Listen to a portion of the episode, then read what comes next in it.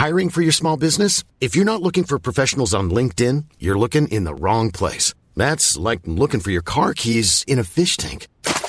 LinkedIn helps you hire professionals you can't find anywhere else, even those who aren't actively searching for a new job but might be open to the perfect role. In a given month, over 70% of LinkedIn users don't even visit other leading job sites. So start looking in the right place. With LinkedIn, you can hire professionals like a professional. Post your free job on linkedin.com slash people today. Jesus foi pregar no inferno. Comentário de Mari Persona.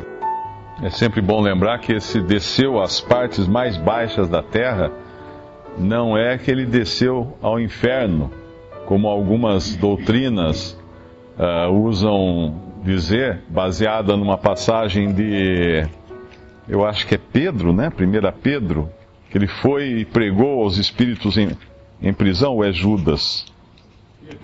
É Pedro, né? É, 1 Pedro capítulo 3, versículo 18.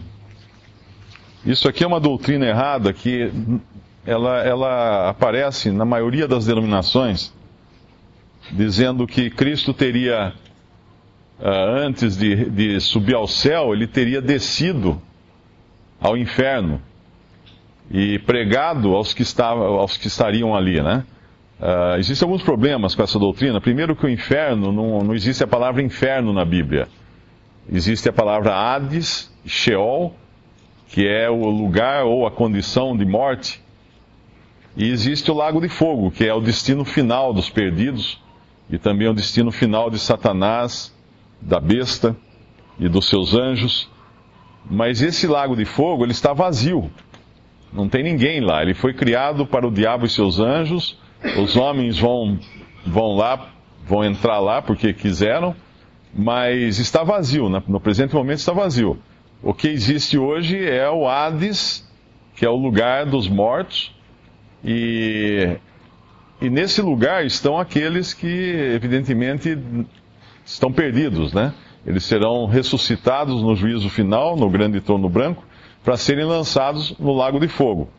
Então, uh, essa, essa doutrina errada, né, ela diz que Jesus teria descido, então, a esse lugar dos mortos, não exatamente inferno, mas ao, ao Hades, e pregado ali aos que estão mortos uh, os, alguns problemas que surgem. Primeiro, que não há nenhuma, nenhum benefício pregar aos que estão condenados, porque não há possibilidade de, de voltar atrás, de mudar o status deles. Então, aqui em 1 Pedro capítulo 3, versículo 18: Porque também Cristo padeceu uma vez pelos pecados, o justo pelos injustos, para levar-nos a Deus, mortificado na verdade e na carne mas vivificado pelo Espírito. Esse é o Espírito Santo. No qual Espírito também foi e pregou aos espíritos em prisão, os quais noutro tempo foram rebeldes quando a longanimidade de Deus esperava nos dias de Noé, enquanto se preparava a arca, na qual poucas, isto é, oito almas, se salvaram pela água. Na verdade, o que aconteceu é que o Senhor Jesus, por intermédio do Espírito Santo, foi e pregou através, através de Noé as almas que agora estão em prisão.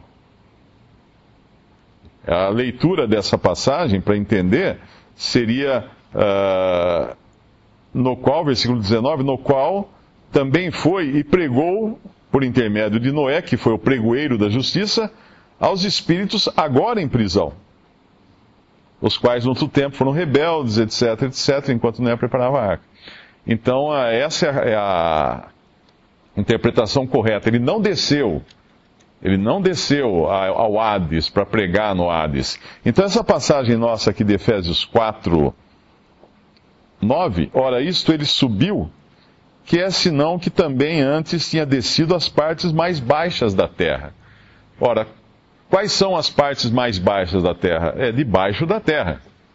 É a sepultura. O Senhor foi colocado dentro da terra, na parte baixa da terra, na sepultura. Uh, não tem nada a ver aqui com inferno, ou com Hades, ou lugar dos mortos. Uma outra coisa interessante também nessa passagem que eu acho que nós não comentamos, né, do, até do versículo 4 ao, ao 16, uh, é o versículo 8. É interessante esse, tem um detalhe aqui que às vezes passa despercebido, pelo que diz, subindo ao alto, levou cativo o cativeiro e deu dons aos homens. Ora, isto ele subiu, etc. Esse, esse cativeiro é aquele cativeiro que, que Satanás prendeu os homens por medo da morte, que fala lá em Hebreus. Eu creio que é Hebreus que fala, né? Que por medo da morte estavam presos, estavam uh, cativos. Uh, e depois tem uma passagem que fala nos libertou das trevas para a luz também. É interessante notar que isso é uma coisa também que só aconteceu com a, a morte, ressurreição e ascensão de Cristo. O que implica dizer que as pessoas, mesmo os crentes do Antigo Testamento, eles estavam sujeitos a esse cativeiro. Ainda que fossem salvos pela fé, mas Satanás, o pecado e a morte ainda mantinha cativo o homem antes de Cristo subir e levar cativo o cativeiro. Que é o que diz aqui, né? Porque, pelo que diz, subindo ao alto, levou cativo ao cativeiro. Então, hoje, o crente, ele tem, entre muitas coisas, né, que fala aqui Efésios, ele tem um privilégio também, nesse sentido, de que ele não pode ser cativo, ele não é cativo, melhor dizendo, ah, do pecado, da morte de Satanás. Ele é completamente livre.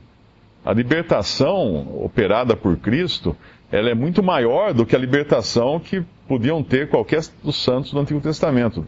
Até mesmo João Batista, né? Que era um, foi o maior profeta, uh, aquele que não havia ninguém maior que ele na antiga dispensação. Uma outra coisa também que chama atenção é que os dons só foram dados depois que Cristo subiu, ressuscitou e ascendeu à glória. O que equivale dizer é que os santos do Antigo Testamento não tinham esses dons que hoje a igreja tem, os que são salvos têm. É algo também, um privilégio novo, né? algo diferente. Mesmo os apóstolos nos evangelhos, uh, o Senhor fala de talentos ali, coisa assim, mas aqui os dons estavam condicionados também a Cristo subir e ascender a, a, a glória, ressuscitar, morrer, ressuscitar e subir aos céus. E aí ele deu dons aos homens. Os dons, é, e é importante entender que esses dons que fala aqui em Efésios, uh, no versículo mais adiante, aqui no, no 11, esses dons, eles são diferentes das manifestações de 1 Coríntios 12, que nós já passamos por lá. O fato da nossa Bíblia terem traduzido como dons em 1 Coríntios 12 cria uma confusão enorme, porque o dom faz parte da pessoa. A pessoa é o dom, por assim dizer. Cristo subindo deu dons aos homens. Então, uma pessoa que tem um dom, ela tem um dom. E todos têm um dom, que é o que fala uh, aqui no versículo 8, deu dons aos homens, né? Esses dons são inseparáveis da pessoa que tem o dom. Ela pode exercer ou não o dom. Ela tem liberdade para exercer o dom. Ou pode também, às vezes, não exercer seu dom, mas ela tem um dom. Ela tem um dom. Já em 1 Coríntios 12, são manifestações. Uma manifestação, ela não é permanente. Então, quando uma pessoa curava, por uma manifestação do Espírito Santo, ela curava, Deus curava alguém através de alguma pessoa, através de Paulo, por exemplo, era naquele momento, naquela hora, para aquela necessidade específica, que a manifestação do Espírito atuava através de Paulo. Passou aquele momento, dez minutos depois, Paulo podia já não ter mais essa manifestação de cura que ele teve no momento antes. Tanto é que uh, ele deixa Trófimo doente em Éfeso, e ele fala para Timóteo tomar água com vinho para a doença que ele tinha no estômago. Ou seja, Paulo não mandou um lenço lá, para um lenço abençoado, alguma coisa assim, para curar Timóteo. Fala, Timóteo, estou mandando um lenço para você. Você põe seu lenço em cima do seu estômago que você vai ser curado. Nada disso. As manifestações eram coisas localizadas e pontuais, enquanto que o dom ele é universal. Então, uma pessoa, o apóstolo era um dom que hoje já não existe, porque ele é um dom de autoridade direta uh, na igreja. O profeta era um dom que existe hoje, porém não na, na amplitude que existia no começo. Por exemplo, nós pegamos ali os quatro evangelhos, dois evangelhos são escritos por apóstolos, que é uh, Mateus e João, são apóstolos. Mas Marcos e Lucas não eram apóstolos, mas eles eram profetas. Tanto é que eles receberam uma revelação de Deus para escreverem os evangelhos, como profetas. Hoje existem profetas, não nesse sentido de receber uma, revelação direta de Deus, como Lucas e, e, e Marcos receberam, mas existem profetas na igreja, na assembleia, quando falam da parte de Deus.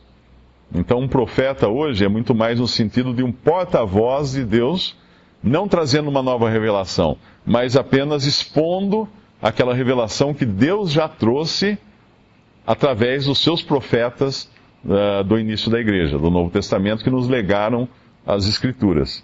E os outros dons, pastor, obviamente, não é um homem à frente de uma congregação, não existe isso em lugar nenhum das Escrituras, um homem à frente de uma congregação chamado pastor. Uh, depois tem os, os evangelistas, né? Que são aqueles que pregam o evangelho, e os mestres ou doutores, que são os que ensinam efetivamente a palavra de Deus, no sentido de ensinar os crentes. Mas nenhum deles é independente do outro. Tanto é que o evangelista, ele depende do, do, do pastor, quando ele prega o evangelho, ele depende do pastor, daquele que tem o dom de pastor, para unir as ovelhas, para consolar as ovelhas, para exortar as ovelhas, para animar as ovelhas. E ele, esse pastor, depende também do mestre para ensinar essas ovelhas em coisas mais profundas, coisas mais ligadas à doutrina uh, da Bíblia, da palavra de Deus. Uma outra coisa interessante nessa, nesse trecho é que o apóstolo fala, fala da, de unidade, né? Ele fala de sete unidades aqui: um corpo, um espírito, etc. E ele depois vai falar de diversidade. E é interessante essa sequência, porque a, a, a unidade da igreja é tratada nos primeiros versículos aqui de, de, do capítulo 4, mas aí em seguida vem as cinco diversidades, por assim dizer, né? que são os dons, que, que trabalham dentro de uma unidade, não são, não são independentes entre si.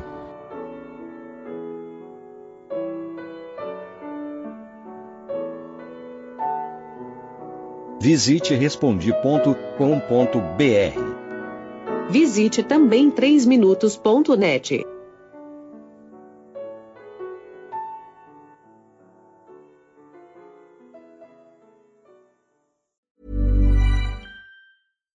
Hi, I'm Daniel, founder of Pretty Litter. Cats and cat owners deserve better than any old-fashioned litter. That's why I teamed up with scientists and veterinarians to create Pretty Litter. Its innovative crystal formula has superior odor control and weighs up to 80% less than clay litter.